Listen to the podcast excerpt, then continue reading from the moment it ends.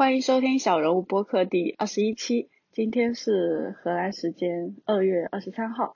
来自瑞典的小刘，在周围越来越多的肉番成功案例的影响下，同时也为了追求更理想的工作和生活环境，沉稳的给自己拟定了详尽的肉番计划，并于二零一九年十月来到了原本计划外的北欧工作和生活。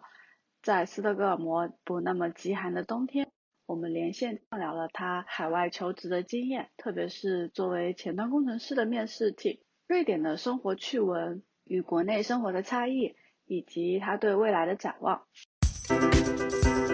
Hello，大家好，欢迎收听小人物，我是阿乐，住在荷兰，在这里你可以听到各行业小人物的工作、思考与生活。欢迎发邮件 a nobody 点 fm at gmail 点 com 留言反馈，或登录网站 a nobody 点 im 获取更多信息。本期小伙伴呢，现在在。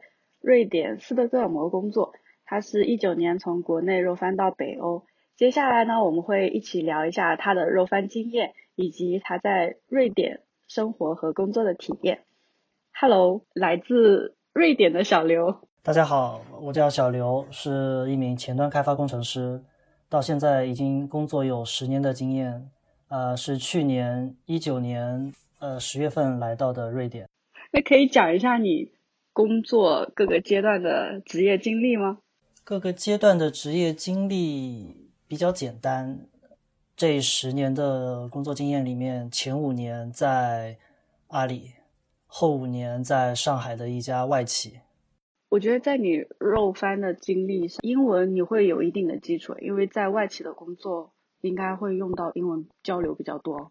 是的，是的，我刚到外企的时候还蛮不适应的，基本上是一个听说读写全英文的工作环境。但是经过这五年的沉浸式的这样的一种环境里面，对于英语的提高还是非常的显著的。先就了解一下整个若番的过程，你是为什么要是想要出来呢？第一次有了这个想要出国工作的念头。是因为在听到了一些来自周围的成功案例之后，然后自己也想要尝试一下，啊，看一下有没有这种可能性。呃，后来随着整个大环境的催化剂越来越多，然后这个念头也就变得越来越强烈，甚至在后面一段时间里面，出国工作成为了一种唯一的寄托。所以在后期的话，会把。更多的精力放在为肉贩做准备上。简单的说，原因还是还是想寻找一个更理想的生活和工作环境吧。我觉得有的时候确实念头这个东西，就一个小种子，它不知不觉它就长得很茁壮的那种。是的，是的。那所以你整个肉番的 timeline 是怎么样？呃，我的时间线拉的算是比较长的。呃，最开始可以推到一七年的夏天。我记得那个时候，我抽了一个周末的时间，精心的准备了一份简历和一份 cover letter 的模板，还有更新了自己 LinkedIn 上的各种资料。首先开始着重考虑澳大利亚方向的肉番，呃，一个就是雇主担保，也就是面试拿 offer 的流程；一个就是幺八九签证，这两条线并行。然后先说一下当时准备雇主担保的这样的一个流程吧。其实这个流程算上去是不那么复杂的。简单的说，只要通过了面试，拿到了 offer，那么剩下接下来这个给你发 offer 的雇主就会帮你办接下来所有的手续。但是这些雇主呢，一般都是需要有实力的公司。我接触过的这些公司当中，有有些初创公司，比如说像 Canva。也有这种比较大的公司，比如说 Atlassian，还有一些稍微小一点、名气不大的公司。这个是雇主担保这条路，然后再说一下幺八九技术移民签证这条路就比较复杂了。我记得当时的话，如果想要拿到幺八九签证走 IT 职业的话，门槛分数是六十五分，但是达到六十五分还。不一定有希望拿到签证，因为很多人都在这个及格线上抽签，它是排队的，它不是抽签，所以你要争取到七十分或者七十五分，才有更大的概率尽早拿到幺八九签证。为了多拿这五到十分呢，雅思就是一个突破口了。越高的话，你能拿越多分。是的，雅思四个六是门槛，但是不加分。如果你可以拿到四个七的话，加十分；四个八加二十。雅思加分还来得蛮快的，但是难度也不小。而且那一年的话，幺八九签证把 Web Developer 这个职位从紧缺职业列表上移除了。所以我想要继续走幺八九这条路的话，需要把自己包装成 Programmer，然后其他的就是一些书面工作 Paperwork，还有就是等待。所以这是当时研究下来想要。呃，肉翻澳大利亚的两个选择，嗯，其次的话还有新西兰也考虑过，但是没有重点往这个方向努力，因为当时新西兰也做过一次移民的技术移民的打分制度改革，我大概按照自己的情况算了一下，嗯，这个打分我拿到签证应该是问题不大的，嗯，所以我就把把这个作为了次选方案，没有放在第一顺位。其他的国家像加拿大呀，也就暂时没有考虑到。嗯，一个是可能觉得加拿大那边天气太冷吧，但是没想到后来来到了更冷的北欧，但这这就是后话了。准备好了这些方向和材料之后，一方面准学英语，一方面准备雅思，一方面就开始呃海投，在 LinkedIn 上批量的投简历。毕竟海投这种事情都是石沉大海的比较多。所以得到的回应也不是很多。我记得平均算下来的话，大概每两个月吧，会拿到一个面试邀请，开始一家公司的面试，然后就这样一直从一七年、一八年的话，基本上都是一直是这样的状态。嗯，然后到了一八年底，我就开始扩大了搜索范围，不再局限于澳大利亚了。嗯。开始在 LinkedIn 上把把这个国家扩大到了全世界范围内，开始搜索所有开放前端工程师招聘的职位，就发现有蛮多瑞典公司在招人。嗯，而且很巧的是，一九年年初，我在阮一峰的那个周刊里面看到了他推荐的一篇文章，讲的是一个工程师是否值得来瑞典工作。我看了那篇文章之后，我觉得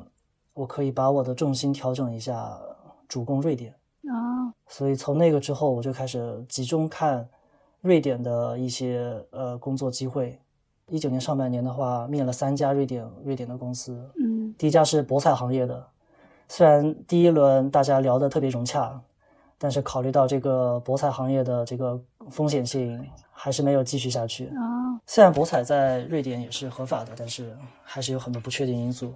然后第二家公司要招远程，他们需要这个候选人通过面试之后先远程一年，然后再考虑把你搬过去。所以这家公司也没有继续走下去。然后就到了第三家公司，也就是我现在这家公司，顺利了通过大概三四轮的面试吧，其中包括。一次 onsite 面试，最后顺利拿到了 offer，整个过程就是这样的。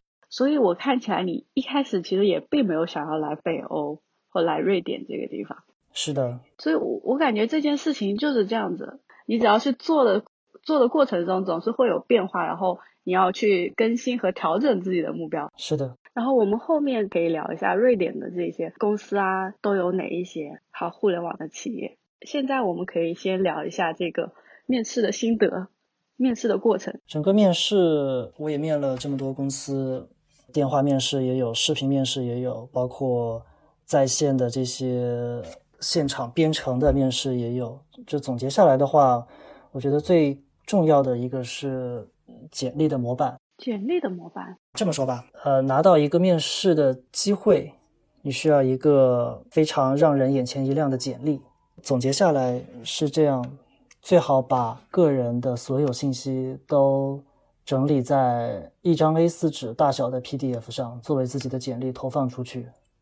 不要有太长的内容，自己所有特长的东西都尽量用简短的关键字来表述。让招聘的 HR 也好，或者是技术主管也好，简单明了的抓住你这个人所擅长的东西。嗯，我的这个简历，我觉得还是比较容易让筛选简历的人眼前一亮的，所以我也可以把我的这个简历模板到时候呃分享给大家。好的，因为我刚刚就有个问题，像你十年的工作经验，一张 A 四纸可以讲完吗？可以的，可以的。对，那就很好奇啊，到底要用哪些关键字？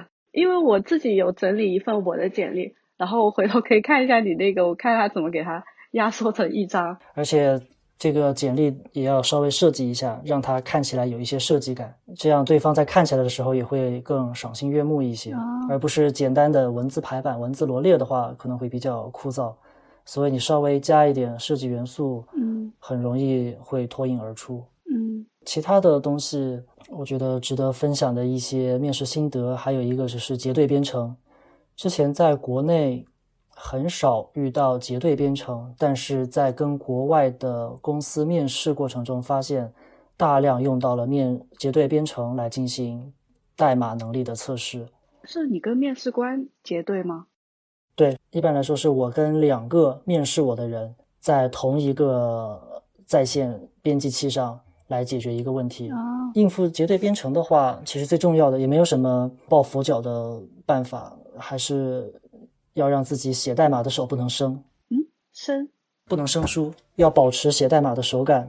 啊，换句话说，这个时候这个摸鱼的代价就体现出来了。嗯你平时上班的时候摸的鱼，都是在结对编程时候栽的坑，所以千万不能忽视自己对代码的熟悉程度。嗯它结对编程的这个形式，一般来说就是给一个具体的问题，嗯然后给你一套代码骨架，就是有简单的 HTML、CSS，然后针对这个具体的问题来展开。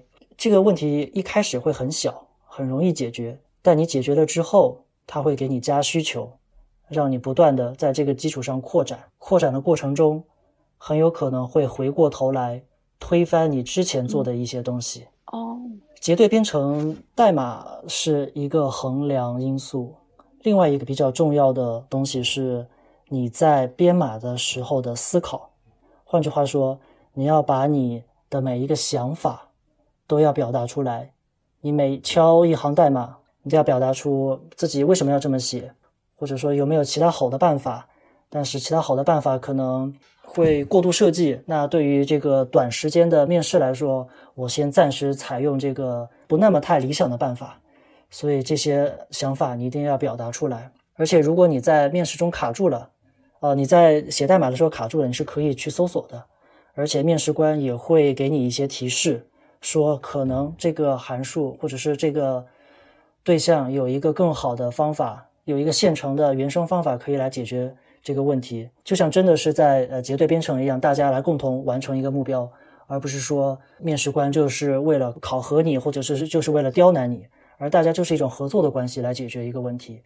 另一个方面也是考察将来这个人入职之后，大家能不能一起愉快的合作。所以结对编程是一个在国外公司比较重要的考察一个人的沟通和编程能力的手段。我听到了很多在国外呃面试啊，或者讲工作经验，或者讲英文水平，其实最主要的就是看他跟团队能不能 match，你能不能很好的融入这个团队。是的，是的。除了在结对编程中会侧带考察一个人的沟通能力之外，也还有很多的专门考察一个人沟通能力的方法，比如说有 behavioral 面试，嗯就是会问你很多，如果遇到了什么情况，你会怎么处理这样的问题？嗯比如说你和你的 manager 之间，你和你的 coworker 之间，或者你的 team 之间嗯出现了一些什么什么什么样的难以处理的事情，哦比较处理起来比较棘手的事情，这个时候你的态度是什么？嗯你的倾向是什么？这类问题也出现过很多。面对这一类 behavioral 面试的话，我觉得还是嗯需要提前准备一下的。网上应该有很多这样的题库，大家的问题其实也差不太多，需要有一个准备。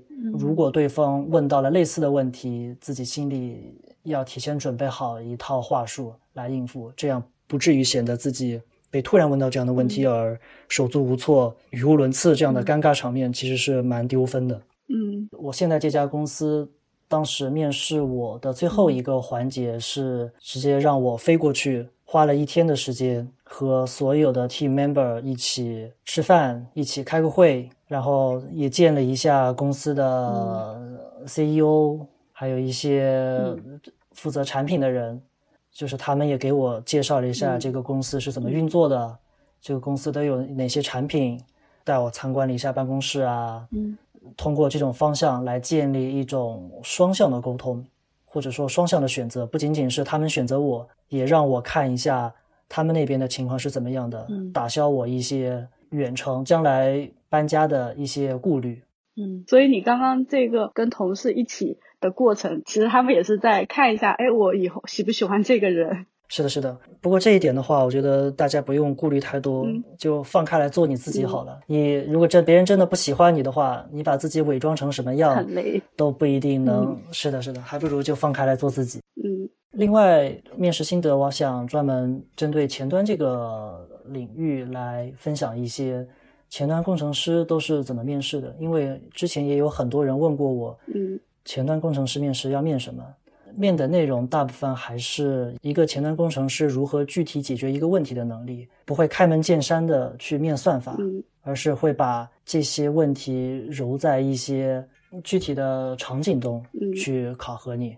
就像我刚才说到的，会给你一套页面骨架代码，让你去丰富里面的一些需求，嗯或者说给你一个线下的作业，给你一个背景，然后让你用大概四个小时或者是半天的时间去完成一个简单的功能，然后他们再通过你的这些代码来考核你对前端整体的一个掌握和理解的能力。对，所以不会有直接面算法这样比较这种开门见山的问题。在前端这个本身框架就有很多，面试的时候会用特定的框架吗？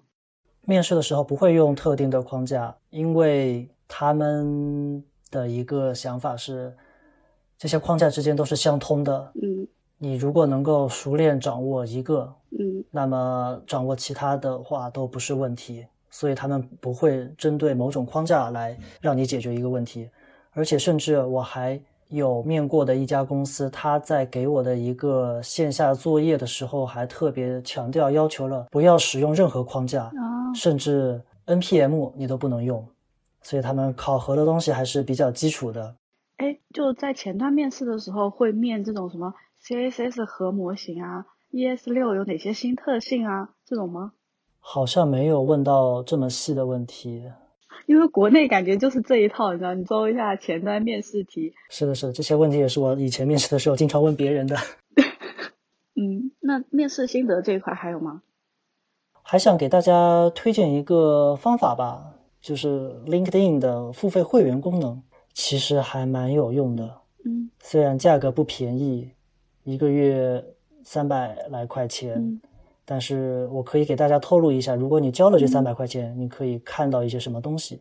你可以看到你在申请的这个职位，如果超过了十嗯个申请者的情况下，你能看到一个你的排名。你可以是在前百分之十嗯，或者是前百分之二十五这样的一个位置。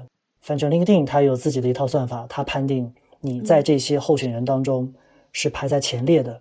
如果你可以看到这些数据的话，那么你对于这个职位将来给你的一个反馈是有心理预期的，不像之前盲目的海投，你投出去之后，别人会不会给你回应，你心里根本没有数。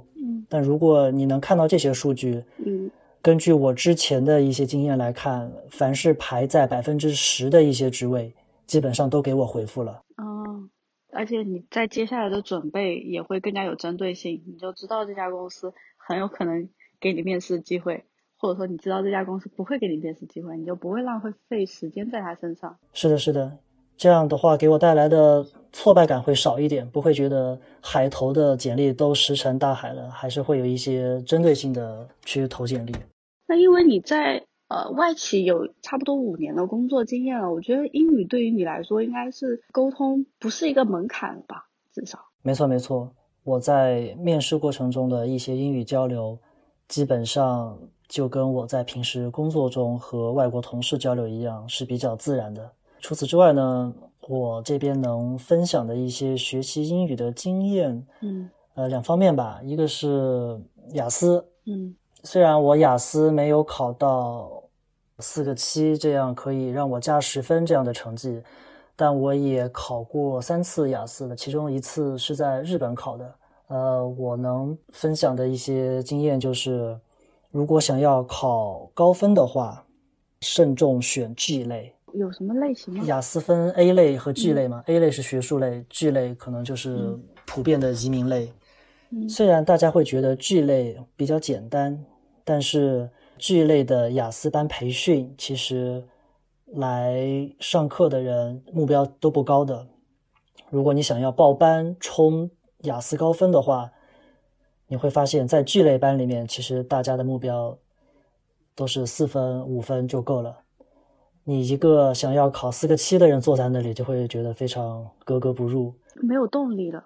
是的，是的，而且老师也不会专门为了你一个四个七的人，把一些问题讲得很细很深。嗯这是我的一个建议。如果你想要报班冲雅思高分的话，慎选 G 类。嗯雅思我去日本考了一次，也就是那一次我的口语达到了七分，虽然写作没有到，嗯也让我觉得就是国内的雅思口语写作压分的这样的一个情况还是挺明显的。嗯所以也有很多想要口语写作上高分的人，一般都会去日本或者是东南亚考雅思，这已经形成了一个产业。嗯其实在我看来还是有一定依据的，所以也给大家一个思路吧。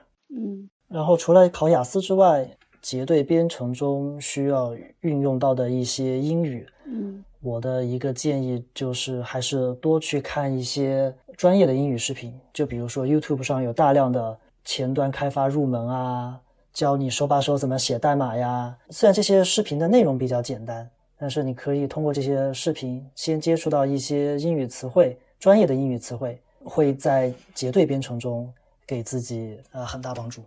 然后就是出国前的准备。瑞典的签证怎么办呢？要多久啊？签证的话不算难度特别大，只要有公司给你发了 offer，嗯。那么剩下来的事情就是这家公司会委托一家中介，专门帮你办理签证和搬家，包括在当地找房子这样一系列事情。你只需要配合的提供自己的一些材料就好了，这个难度不大。但除了签证之外，在出国之前，其实还有蛮多东西可以准备的。其中一个就是自己在国内的社保怎么办。嗯我的一个建议就是，如果你在国内的社保分别在不同的哦城市，那么你在出国之前，最好把这些不同城市的社保转移到同一个城市去。嗯你需要去医疗保险和养老保险这两个不同的部门，好像一个是社区，一个是负责发医保嗯办证的一个地方。你需要去开取一个转出证明，再把这两个证明带到你在其他城市也有交过社保的同样的部门去。这个过程，养老保险比较快，大概一两个星期可以搞定。医疗保险的话，嗯好像这个过程要一个月。把社保合并，其实有一个好处，就是合并之后，相当于你在国内交的社保的年限是累计起来的。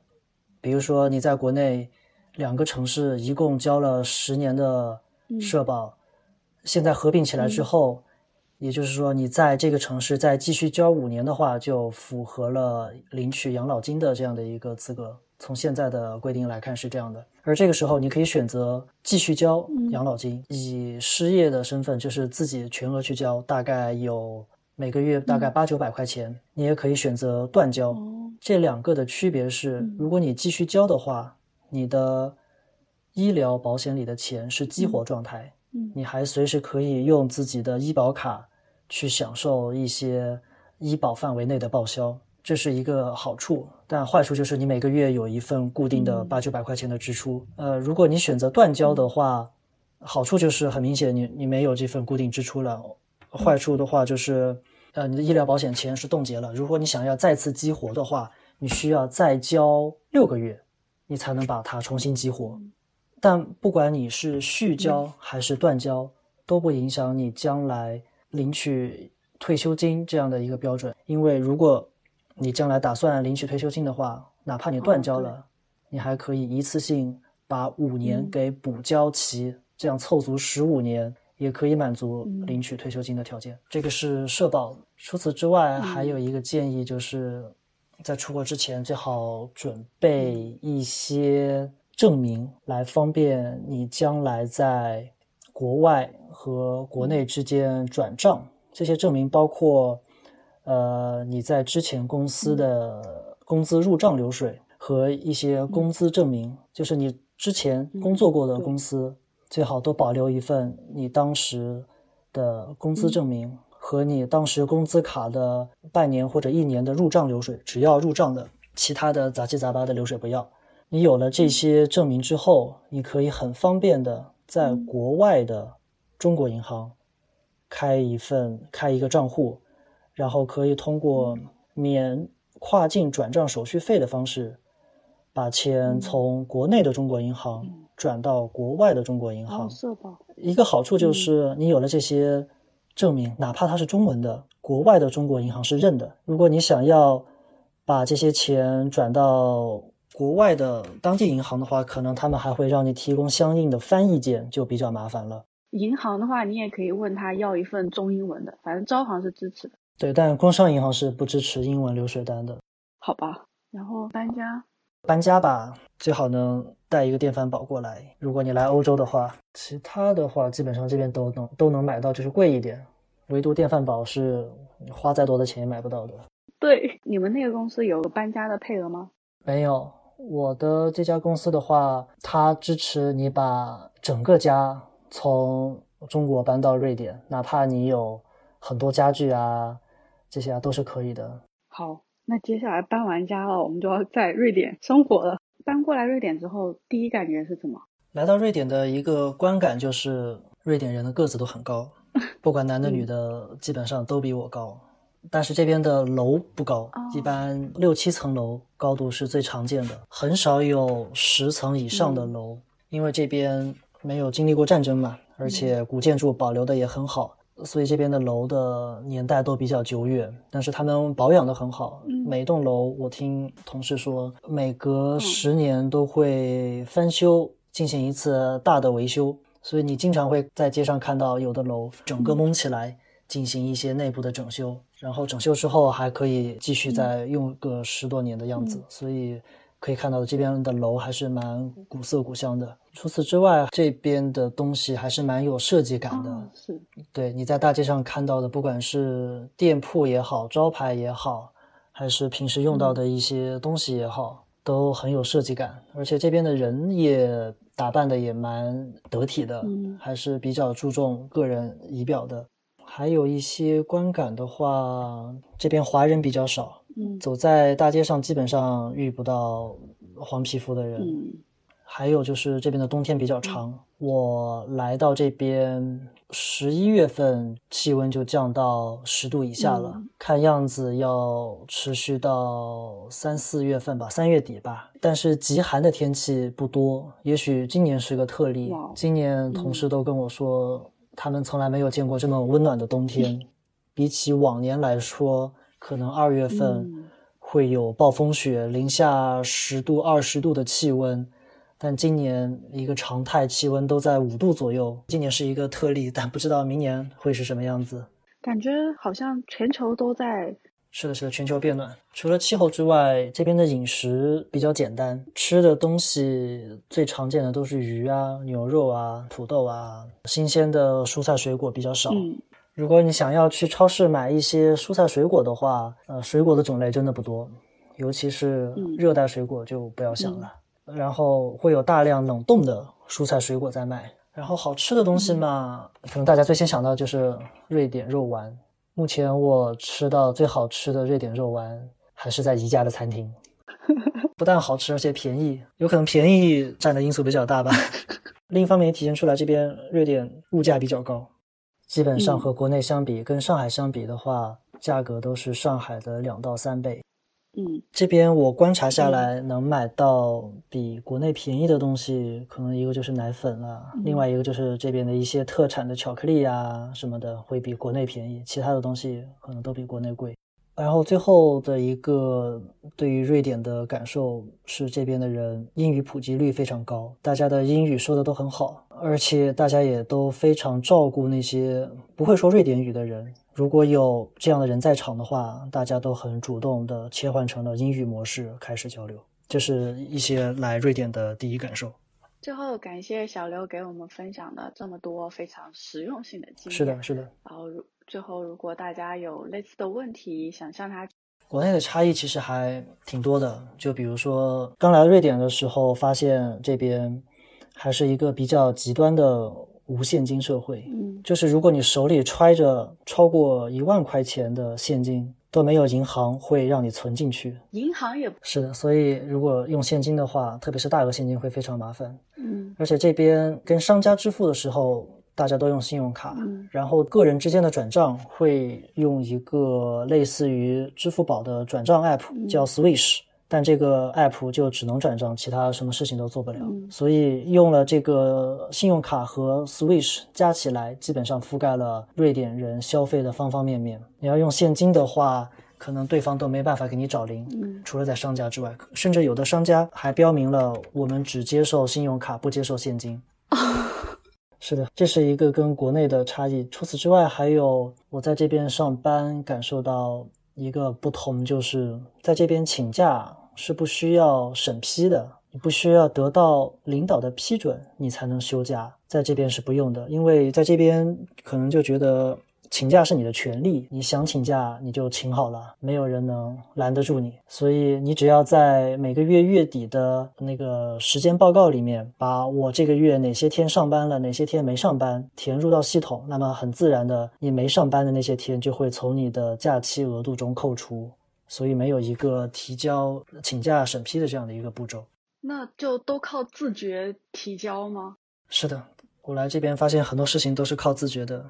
有一个好处就是减少了很多管理成本，当然也有坏处，就是给了那些钻空子的人很大的机会。但就我目前看来，还没有人会在这个上面钻空子，还是比较自觉的。哎，所以我之前有看到一个视频，就说有瑞典有一家公司，它招人的话要花一年的时间招一个人，非常费时费力。但是它一旦招纳你之后，它就会对你全身心的信任。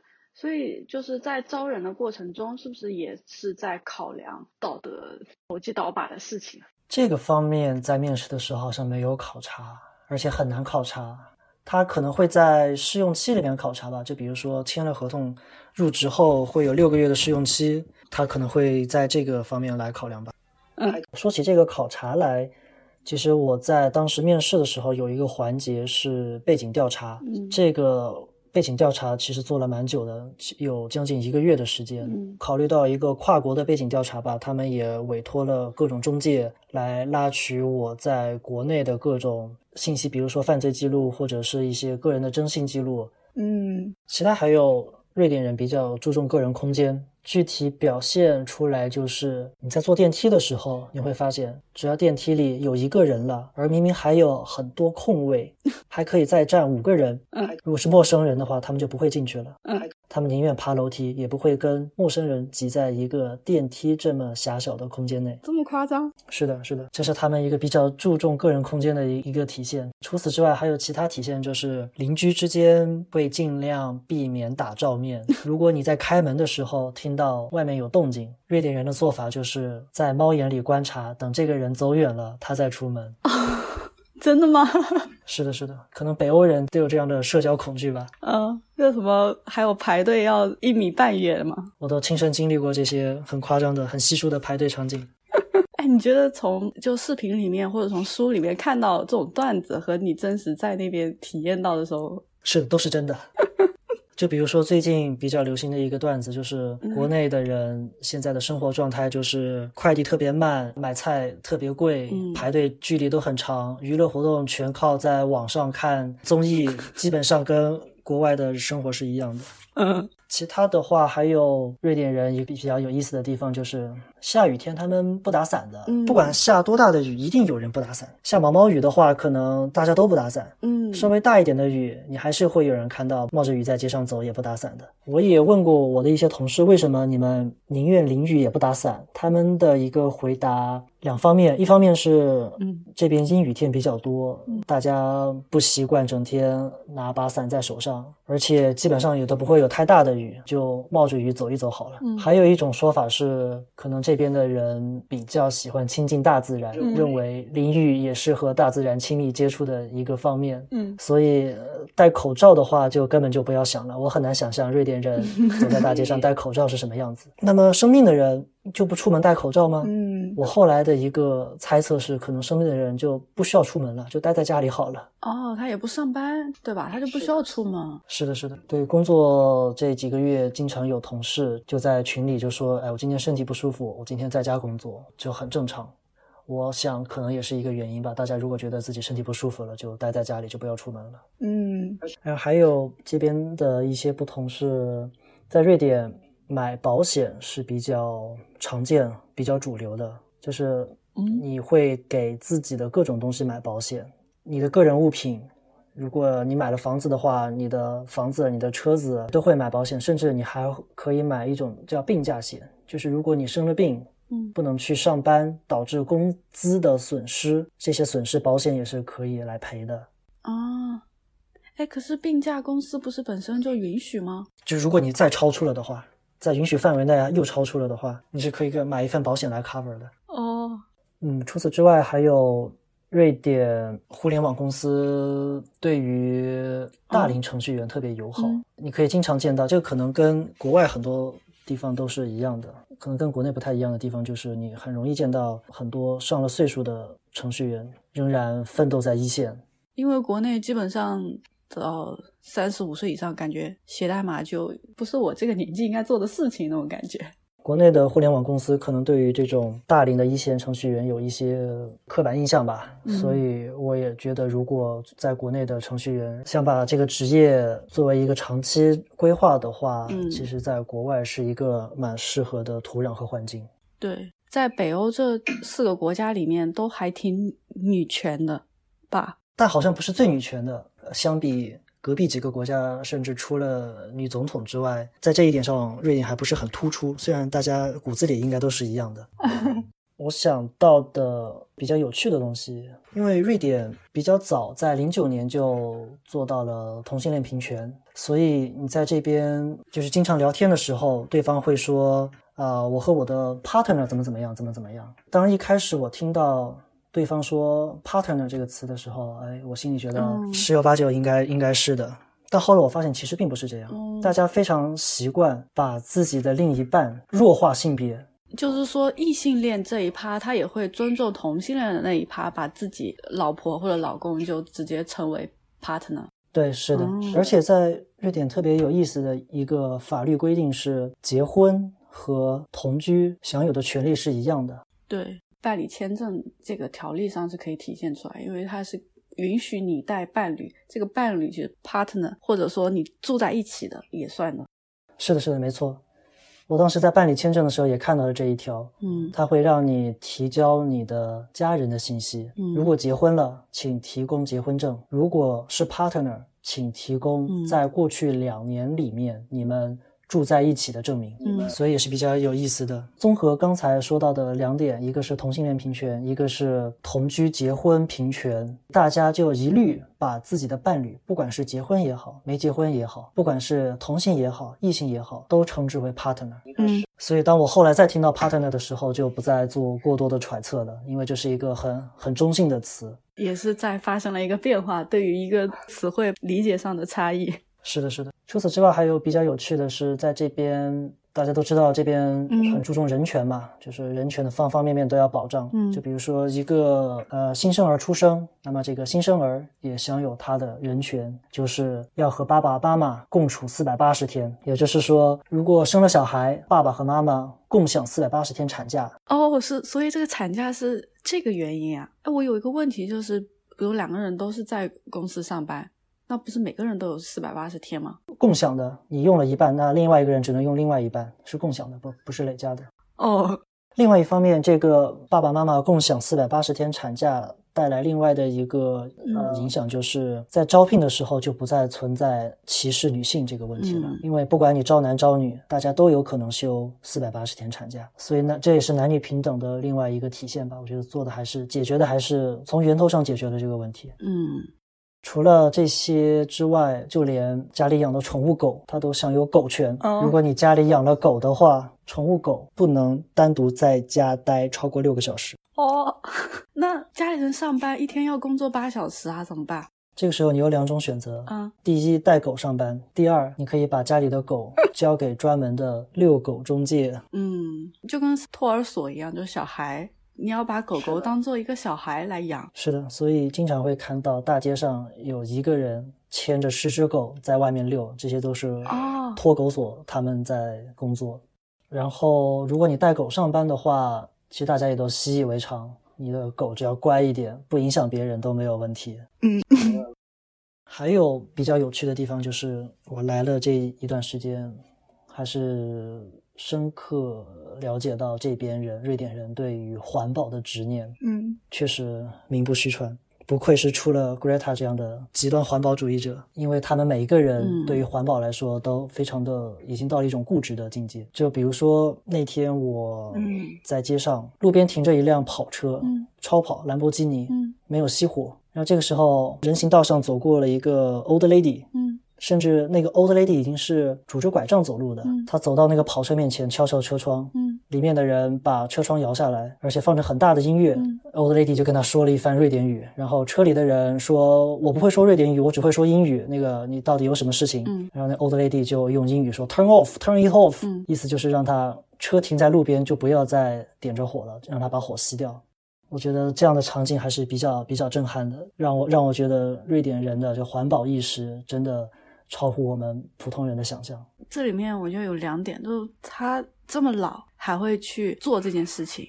第二个就是，人家这么老，他也能够跟你讲一口英语。你不要说听不懂瑞典话，我用英语我也跟你讲。你要把它做好。是的，是的。然后就是在瑞典接下来的生活计划吧，因为我最近看你好像也有在看房子吧。因为我现在是租房嘛，也毕竟也不是长期的解决办法，所以也在打算看一些房子。嗯，除此之外。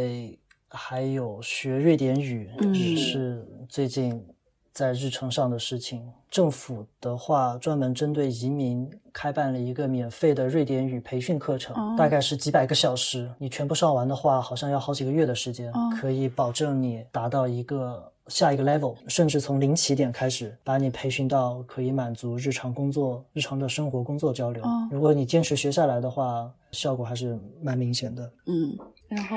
除此之外，还有考驾照吧。嗯嗯，因为国内的驾照在这边只能用一年。哦。超过一年的话，在这一年内要自己考个驾照出来。嗯，这边考驾照价格也蛮贵的，但是流程上比国内简单很多。嗯，不需要体检，只需要查查一个视力。如果你自己有信心的话，甚至你检查完视力、报完名之后，你就可以预约理论考试和实际考试了。但是保险起见的话，你还是需要找一个驾校啊，或者是。买一本书啊，稍微学习一下也可以，但都不是强制要求的。嗯，其他的长期计划想要在这边拿一个永居吧。嗯，对，好像还有点就是瑞典的互联网生态怎么样呢？瑞典的高新公司其实蛮多的，像大家耳熟能详的一些 Skype 啊、Spotify 啊，再早一点的话，比如说爱立信啊。现在来看的话，有一些初创公司，比如说做。在线支付的 klana 还是比较火的。除此之外，一些小公司特别多。我的一个感受是，瑞典的互联网生态比较全，是因为这个门槛比较低，不像国内有这种大厂垄断了。而在这边是一个百花齐放的状态，只要你的这个小公司解决了问题，而且看上去又有设计感，不是一个很粗糙的的产品，价格合理，就会有人来买账的。就大家都还挺支持小众的东西，愿意花钱啊，或者或者说流量支持。是的，是的，小网站、小公司还是蛮多的。而且嗯，这边的一个技术氛围特别好，在 Meetup 上，基本上每两个星期都会有一个前端行业的技术分享会，嗯。一般是找一个公司提供场地，然后找两个主讲人，从社会上邀请八十个人来报名，报名成功了都可以来参加，会给你提供一顿简餐，一些啤酒，然后大嗯。家边吃边喝边听分享，听完之后。大家又 social 一下，这样的场合基本上每两个星期有一次，嗯所以技术氛围还是蛮好的，他收费吗？不收费。这样啊，这种 meet up 我也有去参加几个，就是它最重要的，除了它的分享环节之外，应该是最后那个 social 的环节。你在那边可以认识很多人。social 环节还是比较挑战的，对于我来说，或是对于国内的这种习惯来说，因为在我看来，这些 social 就是没有目的的尬聊，对就像鱼缸里的鱼一样，相互游来游去。如果碰到头了，哎，聊两句。而且怎么掌握这个结束这场尬聊也其实蛮有技巧的。你要表现出来，你想要结束了，但又不是那么很不礼貌，这是一门技术，还需要学习。因为我去了过之后，就是处在那儿，我就在想说，作为一个亚洲角色，站在那个角度，我在想别人是怎么看待我的，是不是会觉得像亚洲人就是特别腼腆，你跟他搭话，他也不会很好的跟你交流。然后我去找别人的话，你到底要跟他聊什么？但还是一种文化差异在里面，特别矛盾。但我总结下来，想要愉快的尬聊的话，你就把自己的笑点放低好了，放得很低很低，哦，然后基本上都可以愉快的尬聊下去。那就最后一个问题，就是推荐一个最近觉得比较有用的、有效果的学习的方法啊，或者 APP 啊，或者我能想到的一个方法，还是结合我肉翻这段时间以来，我觉得值得分享给大家的一个东西，就是、嗯呃，除了一些鸡汤语录，比如说什么什么呃，机会是留给有准备的人啊之外，我想说的一个是，嗯内心平静还是比较重要的一个前提。不管你在做任何事情或者是任何决定之前，达到一种内心的平静，对你来说会更有效率的去做一件事情，也会让你更客观的去看这个事情是不是真的你想要的。嗯，然后包括说现在就这一波，嗯，大家突然就对肉番这个话题特别热门了起来。我觉得这个也只是一时的，在这个环境下，别人在这么嚷嚷嚷嚷，但你还是要平静下来想一想，说这个东西是不是你想要的？是的，没错。而且现在国内的话，大家普遍还是比较浮躁的，在这种浮躁的心态下，想要肉翻或者是想要达到一个什么样的目的，其实是很不很不健康的一种心态。这个肉翻这个事情真的就都都是噪音。没错，没错，越是在这种时候，内心平静越重要。最后，感谢小刘给我们分享的这么多非常实用性的经验。最后，如果大家有类似的问题想向他请教的，嗯、也可以去推特上找他私信他，别的信息也可以在网站上找到。最后，非常感谢小刘。好，谢谢大家，再见。那今天就这样子喽，下次再聊。最后，感谢收听小人物，喜欢记得订阅、收藏、分享。有思考和感悟，欢迎发邮件告诉我们 a nobody 点 fm at gmail 点 com。别忘了登录网站 a nobody 点 im 查阅更多相关信息。